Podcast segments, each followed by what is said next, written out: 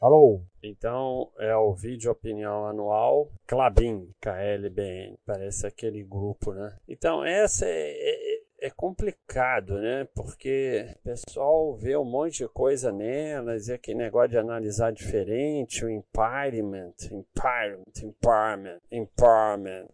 Mas o que eu vejo é tudo vermelho. Tá, a IPO não pode ser vermelho, né? Mas. E vejo prejuízo de 2 bilhões e meio. Então, e vejo um retorno péssimo. Assim, de longão nem é tão ruim, né? Recente é bem péssimo. É, o que eu não entendo é o seguinte nenhuma empresa. Ah, e além do mais, tem o NIT. Então, assim, vai somando aquele monte de coisa ruim, né? O que eu não entendo é o seguinte, é, tem o NIT, ah, mas tem negócio na ON, mas para mim o, o problema da UNIT não é a UNIT, é o que representa a UNIT. Representa uma empresa com uma gestão ultrapassada, com uma gestão de pensamento passado, que não se preocupa com minoritário. Senão estaria caminhando para novo mercado e não para a UNIT, né? Então, se você diversifica adequadamente, é, nenhuma empresa vai fazer diferença na sua vida, na sua carteira. Então, por que ter uma empresa que tem prejuízo, mas não é prejuízo porque tem que ajustar nem não sei o que, não sei o que lá e complica a sua vida? Que tem dívida imensa, que não tem ON, quer dizer, tem ON, mas tem o NIT. Então, eu não consigo entender o sentido, né? Que claro que tem a análise do Mille que explica esses detalhes, tem a do Eduardo,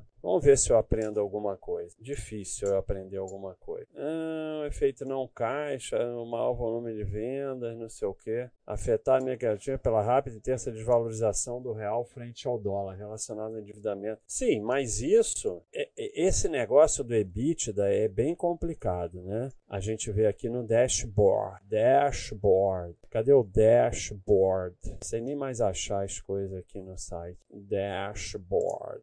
O que, que acontece? Você tem a receita, aí você tira os custos, sobra o resultado bruto. Tira as despesas, vem o EBIT. Ao EBIT você soma o depreciação, apreciação, de, depreciação e amortização e você tem o EBITDA. Do EBIT, aí esse daqui é um extra, tá? Ele não entra, na, por isso que está com outra cor. Do EBIT você tira o resultado financeiro, os impostos, no caso o imposto é positivo, provavelmente algum não recorrente, né? e termina com lucro líquido. Então aí você diz, ah, o EBITDA foi positivo. Mas esse resultado financeiro negativo da porrada da dívida, porque tem uma dívida imensa e, e parte dessa dívida em moeda estrangeira, isso é uma realidade. Esses juros da dívida você vai pagar. Não é assim, ah, não, não sei o que. Não, você vai pagar. Olha aqui, cadê o quadro completo? Tamo aqui. Não, quadro completo. Lugar que a gente não deveria entrar. É estranho, não, não tá completo o quadro completo. Tem que ver isso depois. Não, será que tá? Não, não, vamos. Tá no quadro simples. Agora sim, quadro completo. Não veio o avisozinho que é sardinice entrar aqui e tal. Então, quando você tem, ó,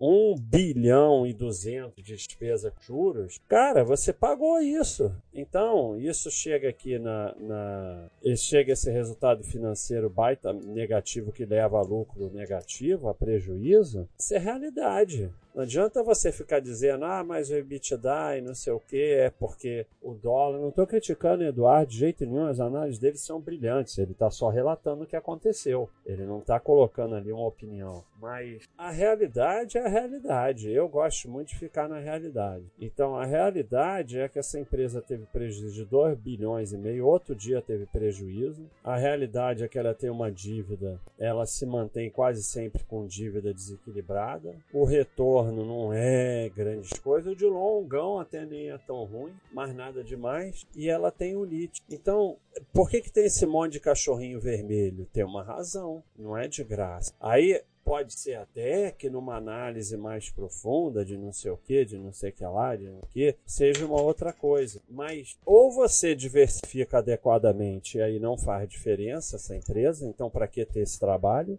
Ou você não diversifica adequadamente e aí bota mais dinheiro do que aguenta e vai ser ferro. Então nunca faz sentido entrar em empresa complicada se tem empresa simples. Não faz sentido, não adianta, não tem sentido nenhum. Então esse é o vídeo opinião anual Clabin S-A-K-L-B-N. É isso aí, pessoal. Um abração.